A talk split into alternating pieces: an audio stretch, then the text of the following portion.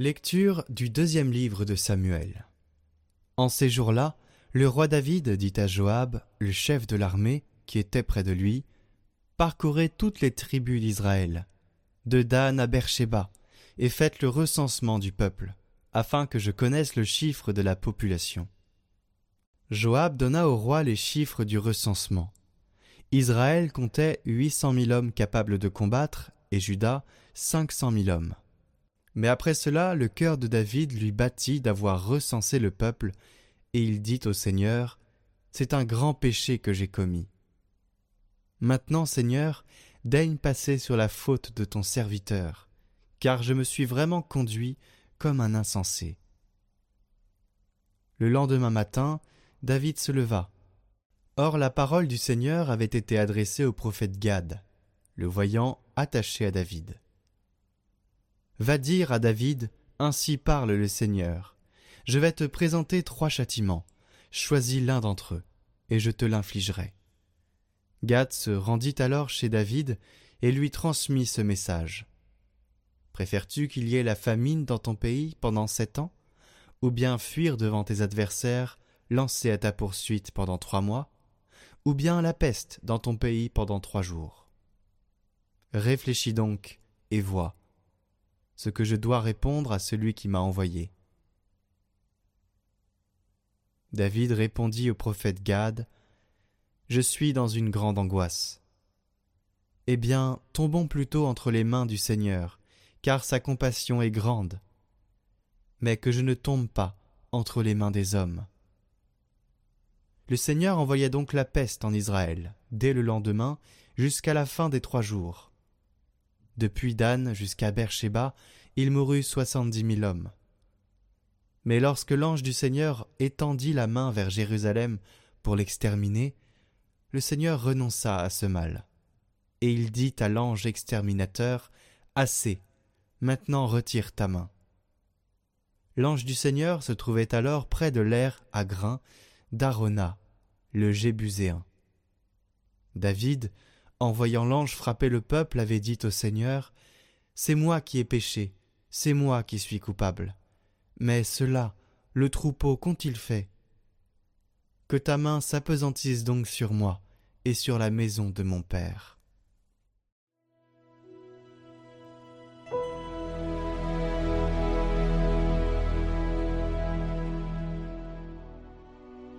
Enlève, Seigneur, l'offense de ma faute. Heureux l'homme dont la faute est enlevée et le péché remis. Heureux l'homme dont le Seigneur ne retient pas l'offense, dont l'esprit est sans faute. Je t'ai fait connaître ma faute. Je n'ai pas caché mes torts.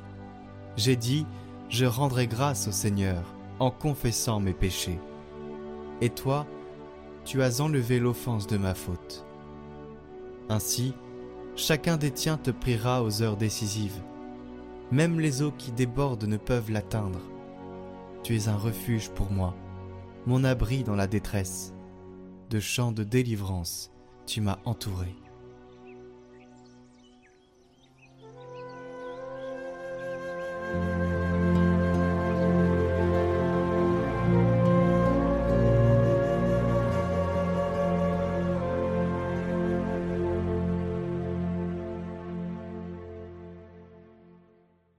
Évangile de Jésus-Christ selon Saint Marc. En ce temps-là, Jésus se rendit dans son lieu d'origine et ses disciples le suivirent. Le jour du sabbat, il se mit à enseigner dans la synagogue. De nombreux auditeurs, frappés d'étonnement, disaient D'où cela lui vient-il? Quelle est cette sagesse qui lui a été donnée, et ces grands miracles qui se réalisent par ses mains? N'est-il pas le charpentier, le fils de Marie, et le frère de Jacques, de José, de Jude et de Simon? Ses sœurs ne sont-elles pas ici, chez nous? Et ils étaient profondément choqués à son sujet. Jésus leur disait Un prophète n'est méprisé que dans son pays, sa parenté et sa maison. Et là, il ne pouvait accomplir aucun miracle. Il guérit seulement quelques malades en leur imposant les mains et il s'étonna de leur manque de foi. Alors Jésus parcourait les villages d'alentour en enseignant.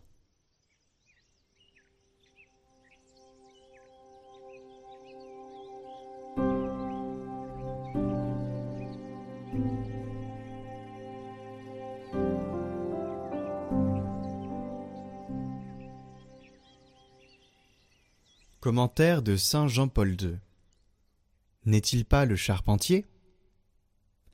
La vérité d'après laquelle l'homme participe par son travail à l'œuvre de Dieu, son Créateur, a été particulièrement mise en relief par Jésus-Christ, dont beaucoup de ses premiers auditeurs, à Nazareth, demeuraient frappés de stupéfaction et disaient D'où lui vint cela? Et quelle est la sagesse qui lui a été donnée? N'est-ce pas là le charpentier? En effet, Jésus proclamait et surtout mettait d'abord en pratique l'évangile qui lui avait été confié, les paroles de la sagesse éternelle. Pour cette raison, il s'agissait vraiment de l'évangile du travail, parce que celui qui le proclamait était lui-même un travailleur, un artisan comme Joseph de Nazareth. Même si nous ne trouvons pas dans les paroles du Christ l'ordre particulier de travailler, mais bien plutôt une fois l'interdiction de se préoccuper de manière excessive du travail et des moyens de vivre, sa vie n'en a pas moins une éloquence sans équivoque. Il appartient au monde du travail, il apprécie et il respecte le travail de l'homme. On peut même dire davantage. Il regarde avec amour ce travail, ainsi que ses diverses expressions, voyant en chacune une manière particulière de manifester la ressemblance de l'homme avec Dieu créateur et Père. N'est-ce pas lui qui dit Mon Père est le vigneron? Dans ses paraboles sur le royaume de Dieu, Jésus-Christ se réfère constamment au travail, celui du berger, du paysan, du médecin, du semeur, du maître de maison, du serviteur, de l'intendant, du pêcheur, du marchand, de l'ouvrier. Il parle aussi des divers travaux des femmes. Il présente l'apostolat à l'image du travail manuel des moissonneurs des pêcheurs. Voilà le grand, bien que discret, évangile du travail, que nous trouvons dans la vie du Christ et dans ses paraboles, dans ce que Jésus a fait et enseigné.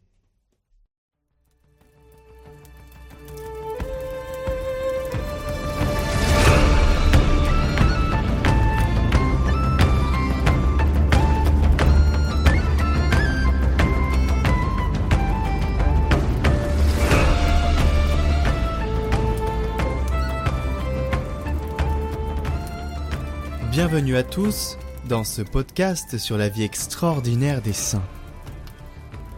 Préparez-vous à découvrir un homme dont la mission éducative et l'amour inconditionnel envers les jeunes ont laissé une empreinte indélébile sur le monde éducatif. Je vous propose de me rejoindre en Italie en 1815 pour découvrir la vie extraordinaire de Saint Jean Bosco. Des racines humbles. Saint Jean Bosco, le troisième garçon d'une famille de modestes cultivateurs, naît à Becchi. Élevé dans la pauvreté, son intelligence remarquable et sa vivacité d'esprit attirent l'attention dès son jeune âge. Malgré les difficultés, il se forge un chemin vers l'éducation, travaillant dur pour payer ses études. En 1841, il est ordonné prêtre. Une petite anecdote est son rêve prémonitoire. À l'âge de 9 ans, Jean Bosco a un rêve prémonitoire qui façonne sa vocation. Entouré d'enfants blasphémateurs, il réagit d'abord avec violence. Cependant, Jésus et la Vierge lui apparaissent l'invitant à instruire ses enfants non par la force, mais par la douceur et la charité. Ce rêve devient le fondement de son approche éducative. L'œuvre éducative de Saint Jean Bosco. Dès ses débuts, en tant que prêtre, Jean Bosco accueille des jeunes abandonnés et fonde son premier oratoire, dédié à Saint François de Sales, en 1844. Son œuvre s'étend rapidement avec la fondation des Salésiens en 1859 et des Salésiennes de Don Bosco en 1872. Son approche pédagogique unique, basée sur la raison, la religion et l'affection, forme le cœur de son action éducative. La raison, un jeune peut devenir partenaire de sa propre éducation, lorsqu'on dialogue avec lui sur les enjeux de son avenir. La religion, le jeune est porteur de questions essentielles sur le sens de la vie. Le message chrétien propose un chemin qui transcende les échecs personnels. Et enfin, l'affection. Don Bosco prône une proximité de l'éducateur, présent dans l'expérience de la vie du jeune. Ainsi, ses conseils sont plus adaptés et mieux reçus. Pour Jean Bosco, l'adulte face au jeune n'est pas un supérieur, mais un guide, à la manière de Jésus, le bon pasteur de l'Évangile. Une résolution ferme et constante animait Saint Jean Bosco. Porter le plus grand nombre d'âmes au paradis. Il la cultiva toujours dans son cœur et mit au-dessus de tout le salut éternel de toute personne qu'il rencontrait sur sa route ou qui frappait à sa porte. Sa sollicitude pour les jeunes défavorisés, les pauvres et ceux qui sont privés d'instruction répondit toujours davantage à une exigence spirituelle qu'à une exigence exclusivement sociale. La famille salésienne est l'héritage de Saint Jean Bosco. Don Bosco n'est pas simplement un éducateur, mais le fondateur de la famille salésienne, un mouvement englobant des laïcs dévoués au bien-être des jeunes. Sa mission dépasse les frontières, s'étendant à la formation professionnelle, à l'enseignement, à la catéchèse et à l'accompagnement des jeunes défavorisés dans le monde entier. Sans affection, pas de confiance. Sans confiance, pas d'éducation. Ce slogan, repris dans toutes les institutions salésiennes, constitue le meilleur résumé de la pensée pédagogique de Don Bosco. On peut fonder le pouvoir sur la menace, on ne peut fonder l'autorité que sur la confiance. Voilà, mes chers amis, l'histoire captivante de Saint Jean Bosco, un prêtre au cœur généreux, dévoué à l'éducation et au bien-être des jeunes. Son héritage perdure à travers la famille salésienne et continue d'inspirer des générations entières à être des citoyens honnêtes et de bons chrétiens. Merci de vous être joints à nous pour cet épisode et n'oubliez pas de partager ce podcast. Mais n'oublions pas nous aussi, avant de nous quitter, de prier pour la jeunesse et de demander à ce grand saint de prier pour nous.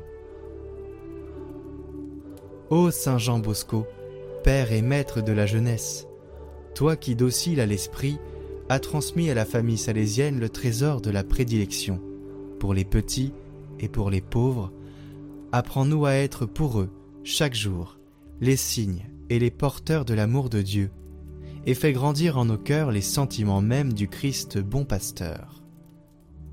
Demande pour tous les membres de ta famille la bonté du cœur, la ténacité au travail, la sagesse du discernement, le courage de donner un témoignage d'Église, la générosité missionnaire.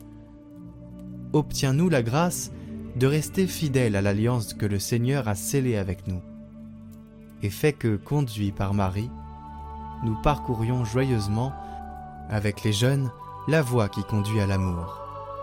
Obtiens-nous la grâce de rester fidèles à l'alliance que le Seigneur a scellée avec nous, et fais que, conduits par Marie, nous parcourions joyeusement, avec les jeunes, la voie qui conduit à l'amour. Amen. Saint Jean Bosco, priez pour nous.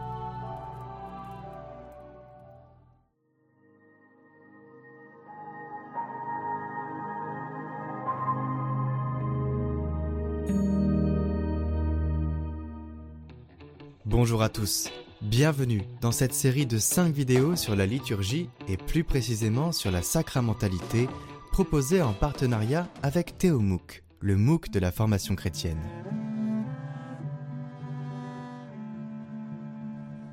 Deuxième sacrement pour la vie de l'Église, le sacrement de l'ordre. Un seul sacrement, trois degrés. Le diaconat, le presbytérat, l'épiscopat qui ne sont certainement pas à concevoir sous l'angle des grades militaires, mais plutôt sous l'angle de la configuration au Christ serviteur pour les diacres et au Christ prêtre pour les évêques et pour les prêtres. ces ministères recevant la charge d'annoncer, de célébrer, de vivre l'Évangile à un titre particulier et aussi de faire vivre et grandir l'Église. Une autre constellation de sacrements sont dits de réparation. Ils sont constitués par le sacrement de pénitence et par le sacrement des malades. Le sacrement de la pénitence n'était au premier siècle de la vie de l'Église administré qu'une seule fois. Les pères aussi l'appelaient volontiers le baptême à sec, le baptême dans les larmes, la seconde planche de salut. Sous-entendu qu'il n'y en aurait pas d'autre. Ce sacrement vient réparer en nous la grâce du baptême lorsque celle-ci se trouve dégradée par la commission de péchés graves. Il n'est peut-être pas inutile de rappeler ici que la pénitence des péchés quotidiens, dits véniels, s'obtient par la pratique du jeûne, de la prière et de l'aumône, et que l'Eucharistie, quant à elle, est le, citation, meilleur remède contre les péchés véniels et le meilleur antidote contre les péchés mortels. Et que même si la confession est nécessaire pour réparer les péchés mortels, il est bon de pratiquer ce sacrement avec un minimum de régularité. Tout ceci est développé dans le catéchisme de l'Église entre les numéros 1422 et 1498. Par conséquent, le sacrement de pénitence est un sacrement de réparation très étroitement lié au baptême et à l'Eucharistie. Deuxième sacrement de réparation, l'onction des malades. L'huile des malades avait un usage très répandu au premier siècle. Cette, onction était conférée soit par un prêtre, soit par un fidèle, soit par le malade lui-même. Dans une lettre en 416, la lettre du pape Innocent Ier à Decentius de Gubbio, il nous est dit que les fidèles faisaient parfois un peu d'abus quant à l'administration de l'huile des malades. Le concile de Florence, dix siècles plus tard, en restreindra l'administration au seul prêtre. Cette huile est bénite par l'évêque lors de la messe chrismale, selon sa forme traditionnelle, toujours possible aujourd'hui, avant la fin de la prière eucharistique, par une oraison dite à épiclèse, c'est-à-dire qui invoque expressément l'action de l'Esprit Saint. Ce sacrement est donc très en lien avec l'Eucharistie. Il est institué pour les fidèles qui ne peuvent pas assister à la messe. C'est pourquoi, pastoralement, il est parfois un peu curieux de voir une célébration de l'onction des malades proposée à l'issue d'une messe.